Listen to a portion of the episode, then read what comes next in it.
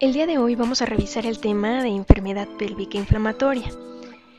Este es un síndrome clínico que va a abarcar procesos inflamatorios e infecciosos del tracto genital superior en la mujer. Va a incluir una o varias de las siguientes condiciones, como lo son endometritis, salpingitis, peritonitis, absceso de trompas y ovarios. En México las infecciones de transmisión sexual ocupan uno de los cinco primeros lugares de demanda de la consulta en primer nivel de atención médica y están entre las 10 primeras causas de morbilidad general en personas de 15 a 44 años. Si hablamos de la patogenia de este síndrome, vamos a ver que existen microorganismos de transmisión sexual involucrados como Neisseria gonorrea y Clamidia trachomatis, algunos patógenos respiratorios como Haemophilus influenzae, Streptococcus Streptococcus pneumoniae, algunos microorganismos intestinales como Bacteroides fragilis y Escherichia coli, y microorganismos endógenos como los propios de la vaginosis bacteriana, el peptoestreptococo, Mycoplasma hominis, entre otros. Por lo tanto, esta es una enfermedad polimicrobiana, siendo Neisseria gonorrea y Clamidia trachomatis los microorganismos que van a estar ubicados en los primeros lugares en cuanto a las causas de este síndrome, pero también hay tanto aerobios facultativos como anaerobios involucrados dentro de la patogenia. Existen diversos factores de riesgo entre los que destacan, por ejemplo, la edad, mujeres en edad reproductiva, aunque su incidencia es mayor en mujeres menores de 25 años. Uno de cada ocho casos va a ser en mujeres de entre 15 y 19 años y uno por cada 80 casos en mujeres mayores de 25 años. Si hablamos de la conducta sexual, que también es un factor de riesgo, bueno, pues también aquí se van a involucrar el hecho de tener múltiples compañeros sexuales, una actividad sexual frecuente con diversos compañeros, un nuevo compañero sexual dentro de los últimos 30 días o algún compañero sexual promiscuo. Si hablamos de anticoncepción, los métodos hormonales, es decir, los métodos de barrera, por ejemplo, protegen contra la enfermedad pélvica inflamatoria. El DIU aumenta el riesgo de 1.5 a 2 veces más, sobre todo en los primeros 2 a 4 meses posteriores a su inserción. Es importante mencionar que el DIU no debe retirarse en una paciente infectada. Es preferible dar antibiótico por 24 a 48 horas. Si hablamos de los métodos hormonales, aquí cabe destacar que los progestágenos provocan un moco cervical mucho más espeso, lo que puede formar una barrera contra el ascenso de bacterias. En cuanto a la menstruación y las duchas vaginales, es importante mencionar que la mayoría de las pacientes va a iniciar síntomas en la primera semana posterior a la menstruación y las duchas vaginales aumentan el riesgo. ¿Por qué? Bueno, pues porque facilitan el ascenso bacteriano. Y existen, bueno, otros factores que se consideran de riesgo como una situación socioeconómica baja, el estado marital, ya que este síndrome es más común en mujeres divorciadas o solteras, el tabaquismo o el alcoholismo también juegan un papel importante, el abuso de drogas, que la persona tenga antecedentes de enfermedad de transmisión sexual y los adolescentes. Existen tres vías de transmisión para este síndrome, que es la vía ascendente, una vía hematógena y por contigüidad. Si hablamos de la fisiopatología, bueno, pues una mujer en edad reproductiva puede iniciar el cuadro clínico en la primera semana posterior a su regla, ya sea por la formación de un tapón de moco, sangre y la necrosis del endometrio. La primera fase de este síndrome es una fase de endocervicitis. Aquí se va a colonizar el epitelio glandular del endocervix. En cuanto a la clínica vamos a encontrar descarga mucopurulenta. En una segunda fase de endometritis ya existe colonización endometrial. La clínica puede ser un poco silenciosa y podemos encontrar trastornos menstruales. El diagnóstico en esta fase va a estar marcado por una biopsia de endometrio. La tercera fase, la endosalpingitis, está caracterizada por el ascenso hasta las trompas donde se va a colonizar el epitelio. Aquí la clínica suele ser un poco más variada porque, bueno, hay febrícula, un ligero ataque al estado general, leucorrea y leucocitosis con una ligera desviación a la izquierda. Es importante mencionar que en esta fase va a costar un poco más diferenciarla de una apendicitis. Es importante puntualizar que el 50% de los casos van a tener leucorrea, en el 40% vamos a encontrar náusea y vómito y el 25% con irritación peritoneal. Si este ascenso continúa, va a pasar a muscular y serosa y va a ocluir trompa. El Piosalvins, en cuanto a su clínica, vamos a encontrar o vamos a palpar una masa, encontrar en la paciente fiebre en picos y todos los síntomas van a ser mucho más severos. Si la paciente se encuentra ovulando, el proceso puede entrar a ovario y provocar un absceso tubovárico. Si la paciente no ovula, bueno, aquí vamos a poder encontrar una perioforitis. Si esto se llega a romper, va a ocasionar una peritonitis diseminada y aquí la clínica va a ser un shock séptico. En el caso de una infección por micoplasma y ureaplasma, al estar en endometritis pueden penetrar miometrio, ocasionando miometritis, los ligamentos anchos, provocando un absceso intraligamentario, o también penetrar hacia vasos, provocando una tromboflebitis pélvica séptica. Si hablamos del cuadro clínico, en el 95% de los casos vamos a encontrar dolor abdominal. Este se va a localizar en hipogastrio, suele ser bilateral y en ocasiones puede aparecer dolor en el hipocondrio derecho asociado con perihepatitis. En el 74% de los casos podemos encontrar aumento del flujo vaginal o un flujo de características un tanto anormales. El sangrado anormal, ya sea intermenstrual o postcoital, está presente en el 45% de los casos.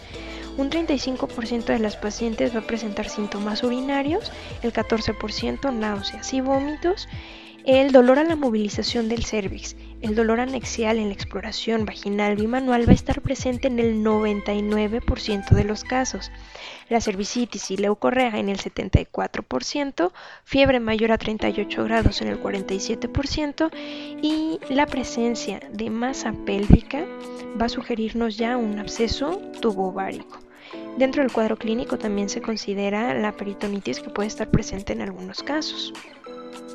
Existen criterios diagnósticos para enfermedad pélvica inflamatoria. Estos son los criterios de Sweet. Son criterios mayores y criterios menores. Para hacer el diagnóstico necesitamos encontrar o tener presentes tres criterios mayores y un criterio menor.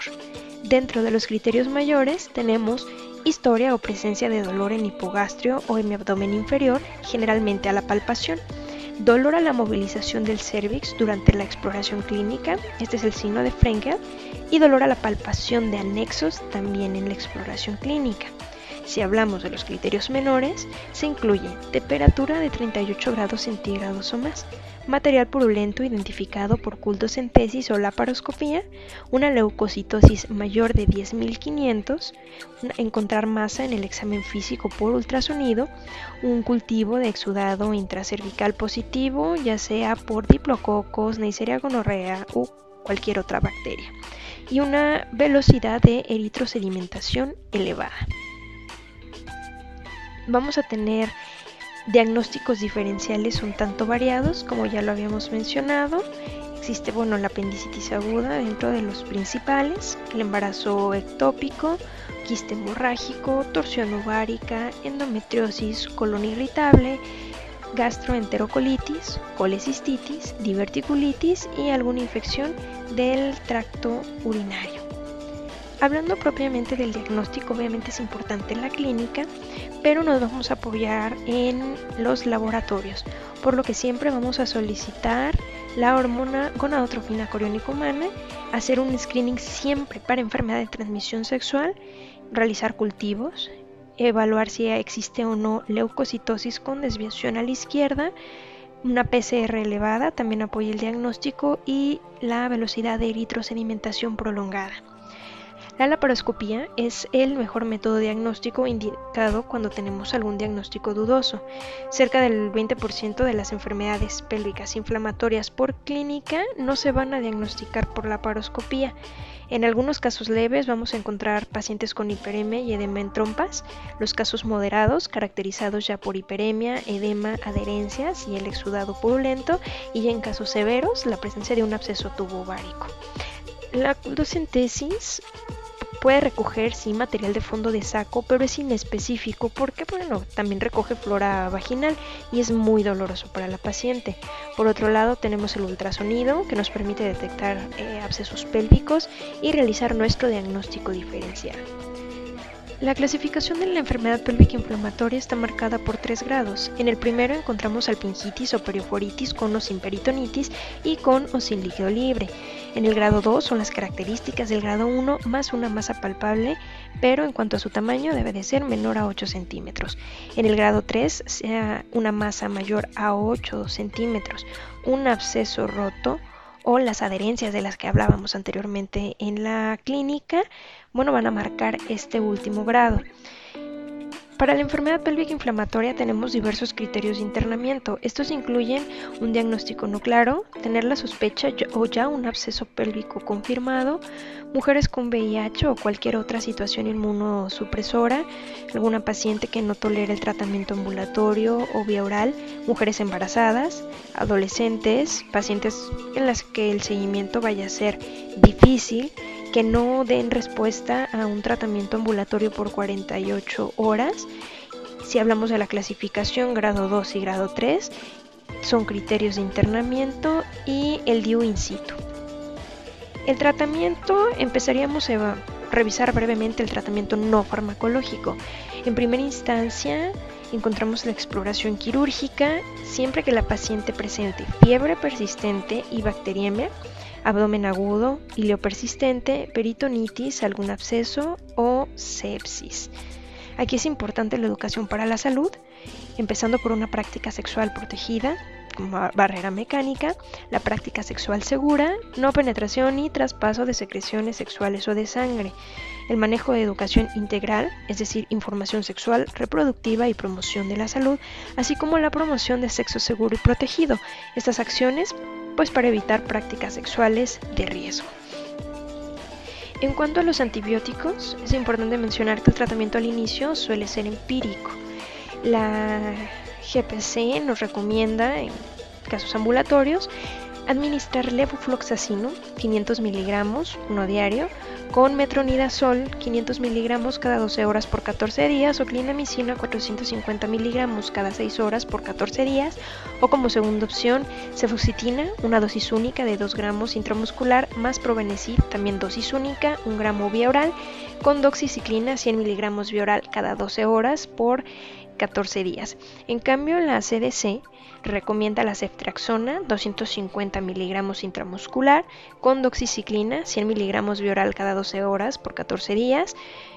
Una segunda opción que es eh, con ofloxacino 400 miligramos oral cada 12 horas por 14 días, con clindamicina 450 miligramos oral cada 6 horas o metronidazol 500 miligramos cada 12 horas oral por 14 días y obviamente el tratamiento y el screening de la pareja sexual.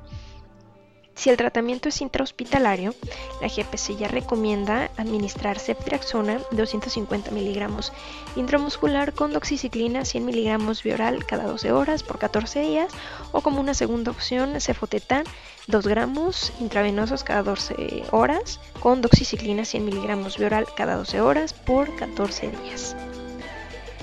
Obviamente este tipo de cuadros tienen secuelas como pueden ser una enfermedad pélvica inflamatoria recurrente, se presenta cerca del 20 al 25% de los casos, un absceso tubo ovárico del 5 al 15% de los casos, dolor pélvico crónico en el 18% de los casos. La infertilidad también es una de las secuelas más importantes. Después del primer episodio, cerca del 8% de los casos, después del segundo un 20% y luego del tercero hasta un 40% de los casos. Es importante mencionar que una paciente con enfermedad eh, pélvica inflamatoria aumenta 10 veces el riesgo de tener un embarazo ectópico. Ya para finalizar, vamos a puntualizar en algunas estrategias para la prevención empezando por una educación sexual a todas las pacientes, realizar tamizaje a pacientes de alto riesgo, dar tratamiento adecuado y oportuno, tratamiento siempre a la pareja, pensar en las enfermedades de transmisión sexual y enfermedad pélvica inflamatoria ante las características clínicas que ya hemos mencionado anteriormente.